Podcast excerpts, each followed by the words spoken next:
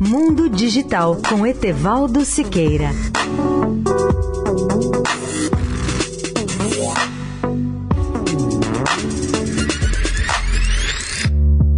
Olá, amigos da Eldorado. Um dos maiores desafios para Singapura começa a ser vencido a partir de um projeto pioneiro de produção de eletricidade a partir da energia solar. O projeto visa aproveitar ao máximo com energia renovável o espaço vital único dessa cidade-estado, cuja área é de apenas 720 km algo como a área do município de São Paulo. E mais, Singapura está situada numa ilha totalmente coberta pela cidade, ou seja, uma ilha totalmente urbanizada. É uma floresta de pedra. Singapura pode parecer o lugar ideal para a geração de energia solar, mas o desafio tem sido muito maior do que se imaginava. Como fazer então? A decisão foi coletar a luz em todos os tetos ou telhados da cidade, transferindo a energia para sistemas flutuantes em reservatórios. Com apenas 720 km quadrados de área urbanizada e entupida com arranha-céus de apartamentos, Singapura não dispõe de espaço para as chamadas fazendas solares que se encontram em muitos países mais desenvolvidos. Além disso, o país utiliza intensamente combustíveis fósseis, tais como óleo combustível gás natural, para gerar os 48,6 terawatts-hora consumidos anualmente com os dados de 2017. É uma cidade quente, úmida, ensolarada e com uma população de 5,7 milhões de habitantes. Uma grande parte da energia residencial consumida pelo país é destinada a atender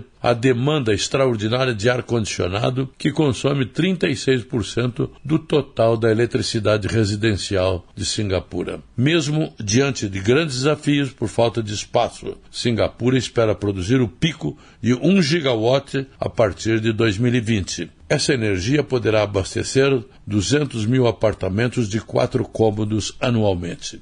Etevaldo Siqueira, especial para a Rádio Eldorado. Mundo Digital com Etevaldo Siqueira.